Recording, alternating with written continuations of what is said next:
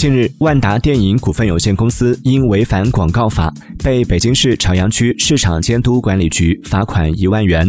违法事实为。